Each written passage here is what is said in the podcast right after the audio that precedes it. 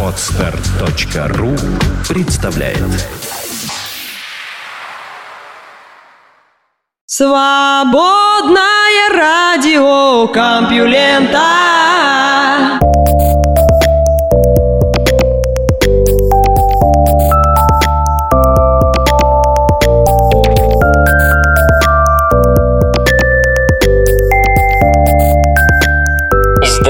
Здравствуйте, слушатели самого научного подкаста в мире, свободного радиокомпьюлента. Вы слышите Лёшу Халецкого, а этот выпуск называется «Огненный конь». Ну и поскачем на нем по событиям дня. Наука и техника Битуминозные пески Канады превратились в поле боя.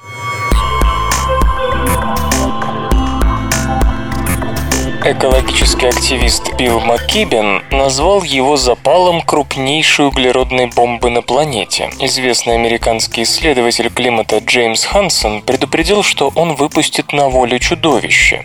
Протестующие приковали себя к забору Белого дома, считая, что это новый ископаемый наркотик, который обогатит нефтяную промышленность и испортит климат. Это трубопровод Keystone XL длиной около 1900 километров километров, предназначенный для транспортировки сырой нефти из битуминозных песков Альберты, Канада, на Средний Запад США, где он вольется в сеть трубопроводов, ведущих к нефтеперерабатывающим заводам Мексиканского залива. Утверждается, что он даст Северной Америке безопасный источник энергии и уменьшит зависимость от зарубежной нефти. Но для экологов, разочарованных патовой ситуацией в Конгрессе и неоднократными неудачными попытками подписать эффективный международный климатический договор, трубопровод стал полем генерального сражения, которое, как они надеются, приведет к народному восстанию против необузданного развития индустрии ископаемого топлива. Вопрос расколол и научное сообщество. Многие исследователи климата и энергетики поддержали экологов в противостоянии самому грязному источнику нефти. Выбросы от добычи и сжигания нефти из битуминозных песков в США на 14-20% выше, чем средний уровень выбросов из-за нефти в стране. Но другие исследователи считают, что дискуссия о Кистоуне отвлекает внимание от вопросов, которые намного важнее. К примеру, использование угля дает куда больше парниковых газов. Некоторые специалисты понимают и тех, и других. «Я разрываюсь на части», — говорит канадский климатолог Дэвид Кит, работающий сейчас в Гарвардском университете. Выкрики вроде того, что это конец для планеты, конечно, преувеличены, но я абсолютно против трубопровода и как выходец из Альберты, и как человек, которого волнует климат. Будущее трубопровода зависит от президента США, который заявил в июне, что Keystone будет сложить национальным интересом, только если не усугубит значительно проблему выбросов углекислого газа. Дебаты теперь сосредоточены на определении слова «значительно». По оценкам, в рыхлом песчанике Альберты спрятано около 170 миллиардов баррелей плотной вязкой нефти. Эти битуминозные пески давали в 2012 году миллион 800 тысяч баррелей нефти в день, и к 2030-му эта цифра, по прогнозам, вырастет почти в три раза. Более двух третей той нефти поступает в США, где на ее долю приходится около 7% от потребления нефти в стране. Еще немного и пропускная способность трубопроводов достигнет максимума, поэтому компаниям, желающим увеличить производство, надо сначала выяснить, как получить сырье из Канады. Keystone – лишь первый шаг, его емкость 730 тысяч баррелей в день. Для удовлетворения прогнозов роста отрасли требуется по крайней мере еще три трубопровода с аналогичной пропускной способностью. Проект заявления Государственного департамента США о воздействии на окружающую среду гласит, что отказ от трубопровода Keystone окажет минимальное воздействие на разработку битуминозных песков, ибо нефтяные компании найдут другие способы вывести свой продукт на рынок. В краткосрочной перспективе это будет доставка по железной дороге, что приведет к увеличению выбросов. Вывод Выводы Госдепартамента попали под огонь критики со стороны экологов, а также Управления по охране окружающей среды США, которое призвало Государственный департамент провести тщательную проверку своего экономического анализа. Скептицизм в отношении альтернатив оправдан. Железная дорога используется все чаще для вывоза обычной нефти из Северной Дакоты, где производство на подъеме, но для нефтяных песков это не вариант. Состав с нефтью из битуминозных песков обходится дороже, ибо цистерны необходимо нагревать. К тому же такая нефть гораздо тяжелее обычной, поэтому перевести за один раз удастся намного меньше. К тому же до Альберты далеко. В целом сочетание факторов увеличивает цену за баррель примерно на 20 долларов.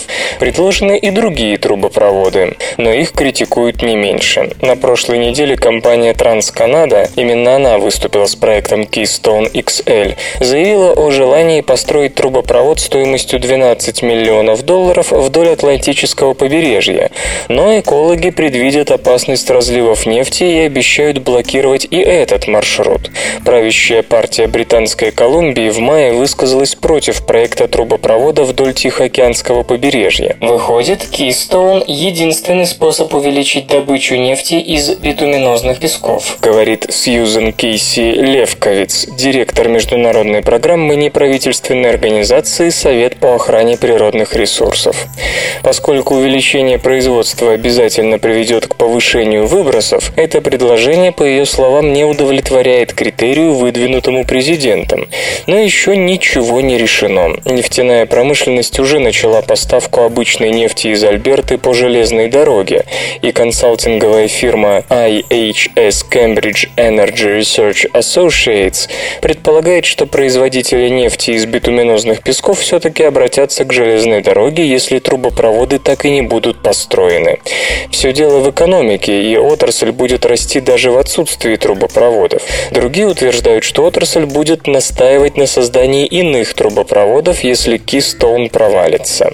Воздействие на окружающую среду надо принимать во внимание наравне с энергетической безопасностью страны. Это подчеркивает климатолог Эндрю Уивер из Университета Виктории, Канада, избранный в этом году в парламент Британской Колумбии от партии «Зеленых». Он отказывается от оценки шансов на создание трубопровода, подчеркивая, что решение остается за Соединенными Штатами.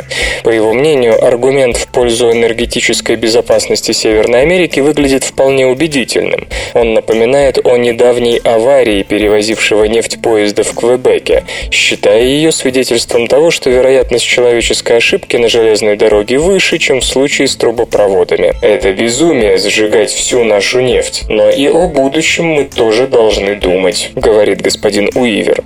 В 2012 году вместе с одним из своих студентов он рассчитал, что произойдет с мировой температурой, если полностью разработать месторождение битуминозных песков.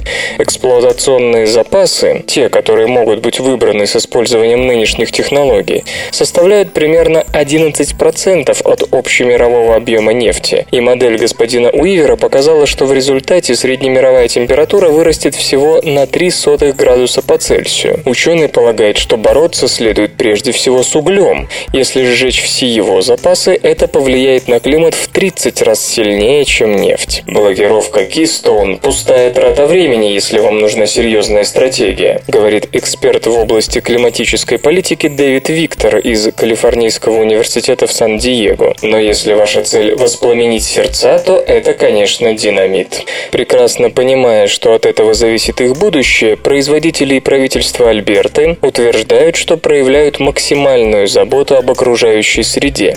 Речь идет не только о борьбе с локальным загрязнением от добычи полезных ископаемых, выбросы выхлопных газов и токсичных химикатов в атмосферу, а также сточные воды, но и о сокращении общих выбросов парниковых газов, связанных с производством в целом. Управление по охране окружающей среды Канады утверждает, что в 1990-2010 годах работающие с битуминозным песком сократили свои выбросы на 26% на баррель нефти. Однако в ближайшие годы выбросы могут вырасти, поскольку компании уходят все глубже в землю. Отрасль всерьез занялась геологией, исчерпав отложения, доступные для разработки открытым методом. Компания эксплуатирует более глубокие месторождения, вводя в слои пород пар, который сжижает нефть и облегчает ее добычу. Для пар пара нужен природный газ, и в результате выбросы могут подскочить на 30% по сравнению с открытой разработкой. На более глубокие залежи приходится около половины нефтяных песков, и в то же время они составляют 80% разведанных запасов, поэтому их значение будет только расти. Альберта выделяет более 700 миллионов долларов на демонстрационный проект общей стоимостью миллиард 350 миллионов долларов, в ходе которого будет ежегодно улавливаться и прятаться под землю до миллиона 200 тысяч тонн углекислого газа, выделяемого заводом по переработке битума из песков в сырую нефть. Сам по себе, однако, проект не будет иметь существенного влияния на выбросы. Кроме того, в 2007 году Альберта приняла закон, который требует от всех производителей сократить ежегодную интенсивность выбросов, это показатель выбросов по отношению к продукции, на 12%, или заплатить налог в размере 14 долларов на каждую тонну выбросов сверх нормы.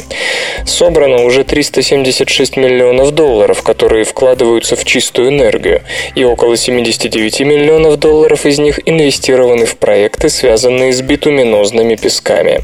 Но способа сделать добычу нефти из битуминозных песков абсолютно чистой, как и из любого другого места, просто нет. Чтобы сократить выбросы транспортного сектора, надо просто ездить меньше, расходовать топливо более эффективно и в итоге сменить горючее. Многие из исследователей, ставших на сторону экологов в споре о Keystone, признают, что борьба имеет скорее символическое значение. Просто важно любым способом вовлечь людей в дискуссию и дать понять промышленности, что мир хочет двигаться к более чистым видам топлива. Для климатолога Кена Кальдейры из Института Карнеги США это вопрос ценностей. Я не считаю, что отказ от трубопровода или его строительства окажут заметное воздействие на климат. Дело в том, что администрация Обамы должна подать знак, куда мы идем – к энергетическим системам с нулевым выбросом или же к технологиям прошлого века.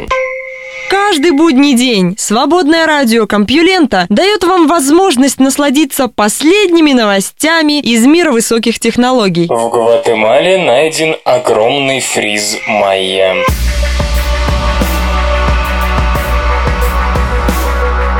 Археолог Аня Шетлер очищает надпись под древним лепным фризом, недавно найденным в городище Майя Холмуль в гватемальском департаменте Петен.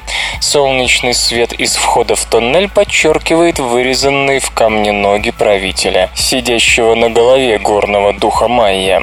Огромный фриз 8 на 2 метра изображает человеческие фигуры в мифологическом окружении, из-за чего ученые делают вывод, что это обожествление определенные правители. Его обнаружили в июле в основании прямоугольной пирамиды. Франсиско Эстрада Бельи и его команда нашли его во время раскопок туннеля, оставшегося от черных археологов. Мародеры чуть-чуть не дошли до него. По словам господина Эстрада Бельи, фриз один из лучших в своем роде. Он сохранился почти на 95%. Разрушен только один угол, потому что находился слишком близко к поверхности. Остальная часть не утратила ни одной детали. Господин Эстрада Бельи связан с Тулейнским и Бостонскими университетами, а также Американским музеем естественной истории и Национальным географическим обществом, все США. Археолог Марчало Кануто, директор Института исследований Центральной Америки Тулейнского университета, не скрывает зависти. «Я сплю и вижу, что однажды найду нечто столь хорошо сохранившееся, а Франциск сделал это за меня». О поразительной степени сохранности свидетельствуют также следы красной, синей, зеленой и желтой краски на фризе. Это был праздник для глаз в древние времена.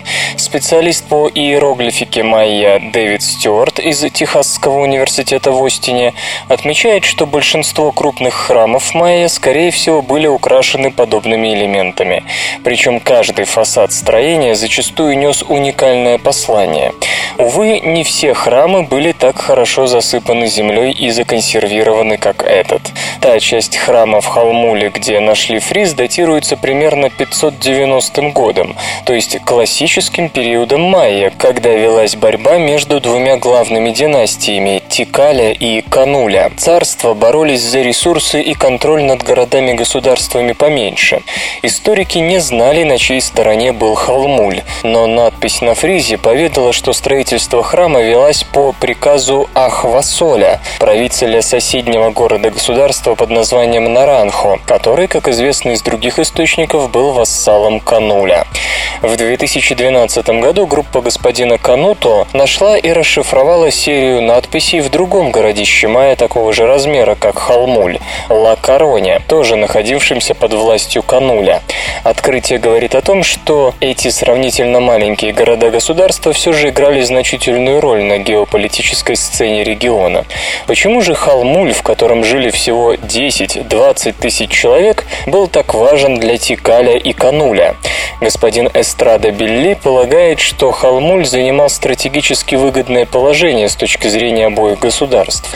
Город лежал вдоль лучшего пути в направлении восток-запад между Тикалем и побережьем, а по линии север-юг он находился между столицей Кануля Цибанча и Гватемальским высокогорьем. Причем этот путь не проходил через Тикальскую территорию.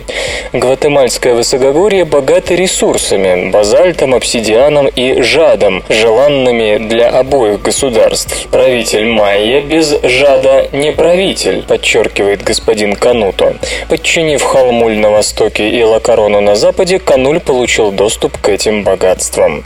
Фриз оставлен в Халмуле, ибо он слишком велик для транспортировки. Мы, конечно, постараемся его сохранить, но очень обеспокоены его нынешним состоянием, поэтому нам пришлось закопать обратно входной туннель, дабы обеспечить ему стабильные условия, говорит господин Эстрада Бельи. Вслух и с выражением читаю стихотворение. Николай Ушаков «Мастерство».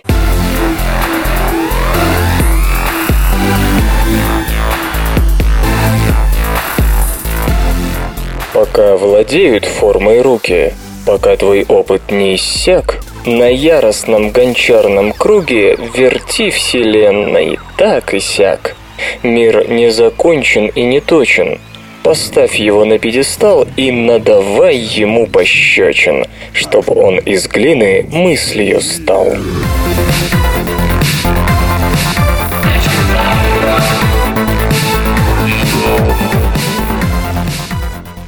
Николай Ушаков «Мастерство».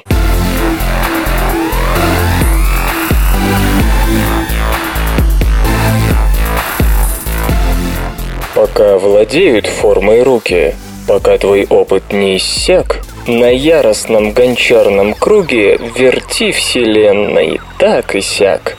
Мир не закончен и не точен, Поставь его на пьедестал и надавай ему пощечин, чтобы он из глины мыслью стал.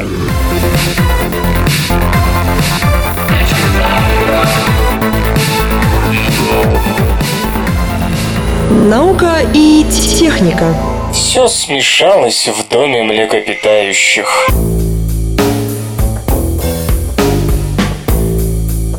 Палеонтологи ломают голову над тем, в каком месте генеалогического древа млекопитающих следует разместить два новых чрезвычайно загадочных вида. Специалисты, которые провели анализ одного из ископаемых, пришли к выводу, что перед ними млекопитающее, а исследователи, рассмотревшие другое, сочли его предвестником истинных млекопитающих. Ситуация требует более тщательного изучения новых образцов, считают эксперты. Оба принадлежат харамиидам, видам, группе, возникшей около 212 миллионов лет назад и выделенной в конце 40-х годов XIX века. До сих пор эти существа были известны только по одиночным находкам характерных зубов, похожих на зубы грызунов, и одной фрагментарной челюстной кости. Новые образцы – это не только зубы, но и позвонки, а также кости конечностей, ступней и хвостов. Просто невероятно, что столь туманная группа внезапно пополнилась сразу двумя почти полными скелетами, комментирует палеонтолог позвоночных Ричард Сифелли из Музея естественной истории Оклахомы, не принимавший участие в исследованиях. Они изменили все. Один из харамеидов жил примерно 160 миллионов лет назад на территории нынешнего северо-восточного Восточного Китая и был хорошо приспособлен к жизни на деревьях.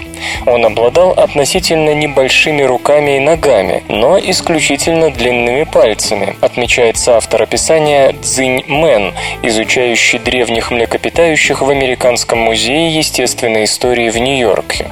Пропорционально размерам тела пальцы этого существа даже длиннее, чем у многих современных млекопитающих, обитающих на деревьях. Характеристики некоторых из костей хвоста намекают на то, что он, возможно, был весьма цепким. Господин Мэн и его коллеги поместили животное в новый род Арборохарамия. Форма зубов и то, как они соприкасались при жевании, говорит о том, что Арборохарамия либо питался семенами, либо был всеядным. Каждая сторона его нижней челюсти состоит лишь из одной кости. Этим она больше похожа на челюсти современных млекопитающих, чем на челюсти рептилий, у которых по три лишних кости. У млекопитающих они эволюционировали в кости среднего уха. По-видимому, ухо арборохарамия своим строением напоминало ухо млекопитающих. Кости ушей не сохранились, и в этом нет ничего удивительного, ибо эти крошечные косточки млекопитающих вообще редко доходят до нас. Дабы выяснить эволюционные взаимоотношения животного, ученые проанализировали свыше 400 анатомических особенностей более 50 видов древних млекопитающих, большинство из которых жили от 100 до 250 миллионов лет назад. Расчеты говорят о том, что арборохарамия находится в пределах родословной млекопитающих и что млекопитающие как группа возникли где-то от 201 до 228 миллионов лет назад. Другой харамиид был найден в породах внутренней Монголии, возраст которых оценивается в 165 миллионов лет. Первый премоляр нижней челюсти животного обладал очень большим острым кончиком, поэтому исследователи отправили его в новый род мегаконус. В отличие от арборохарамия, это существо, вероятно, жило в лесу на земле. На каждой из задних конечностей две нижние кости соединены вверху и внизу, как у броненосцев. Оно весило около 250 граммов, было размером с бурундука и, вероятно, обладало неуклюжей походкой. Об этом говорит палеонтолог Томас Мартин из Боннского университета. Он и его коллеги составили генеалогическое древо мегаконуса на основе сравнения с животными из более чем 100 других групп.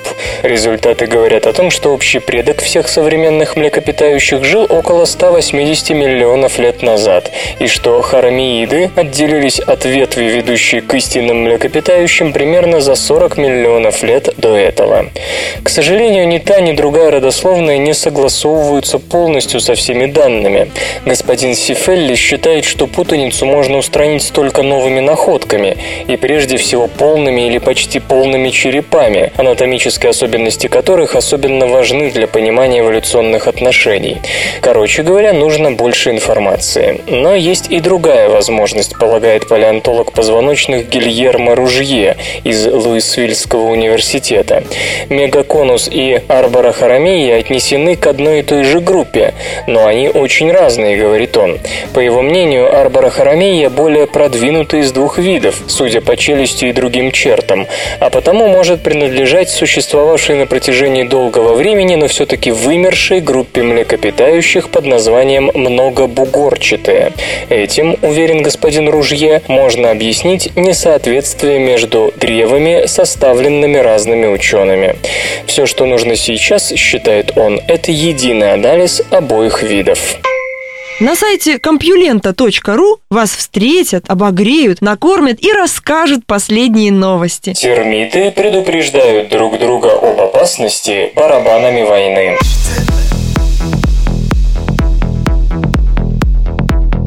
Люди издавна пользовались барабанами, чтобы передавать важные сообщения на большие дистанции. Сразу оговорюсь, что для этого могли применяться абсолютно разные виды ударных народных инструментов, но для простоты назовем их все барабанами. Если, например, начиналась война, враг вторгался на территорию, то соответствующий ритм барабанов войны оповещал всех о мобилизации. Ударные инструменты заменяли в те времена, а у некоторых племен и по сей день, телефон и телеграф.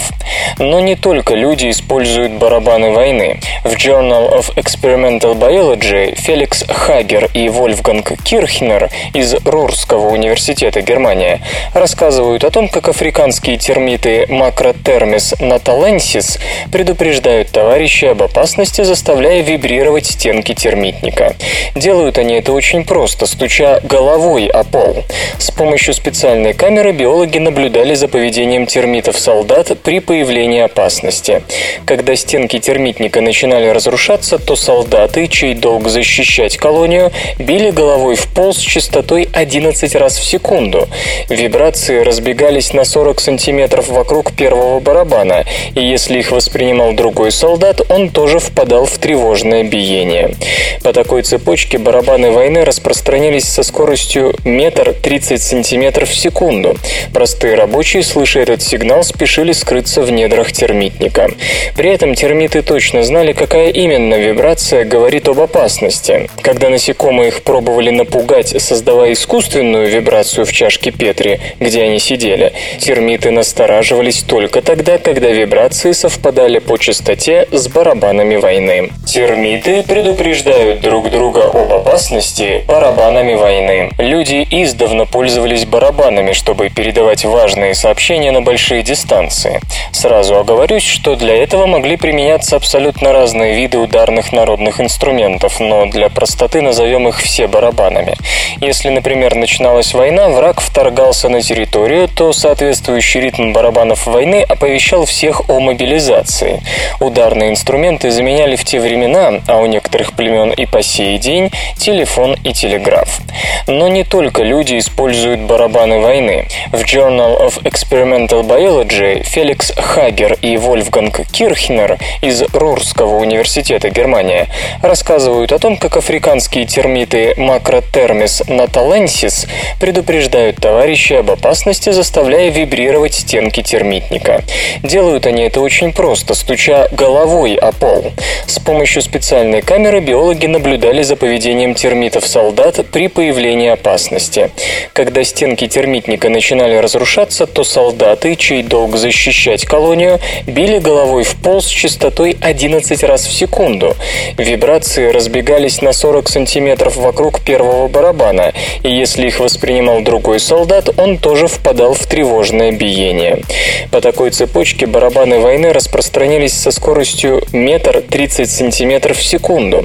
Простые рабочие, слыша этот сигнал, спешили скрыться в недрах термитника. При этом термиты точно знали, какая именно вибрация говорит об опасности. Когда насекомые их пробовали напугать, создавая искусственную вибрацию в чашке Петри, где они сидели, термиты настораживались только тогда, когда вибрации совпадали по частоте с барабанами войны. Железо и гаджеты, ты, ты. LG G2 – новое слово в дизайне смартфонов.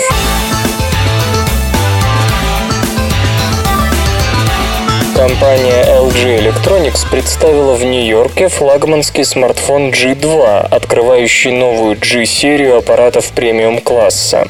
Разработчик уверен, что новинка привносит свежие веяния в дизайн коммуникаторов. G2 стал первым в мире смартфоном, полностью лишенным кнопок на боковых гранях корпуса. Управление громкостью и другими функциями перенесено на заднюю панель. Дело в том, что, как показывают исследования, при увеличении размеров смартфонов пользоваться боковыми кнопками становится неудобно. В то же время задняя клавиша расположена в зоне, где обычно находится Скачать другие выпуски подкаста вы можете на podster.ru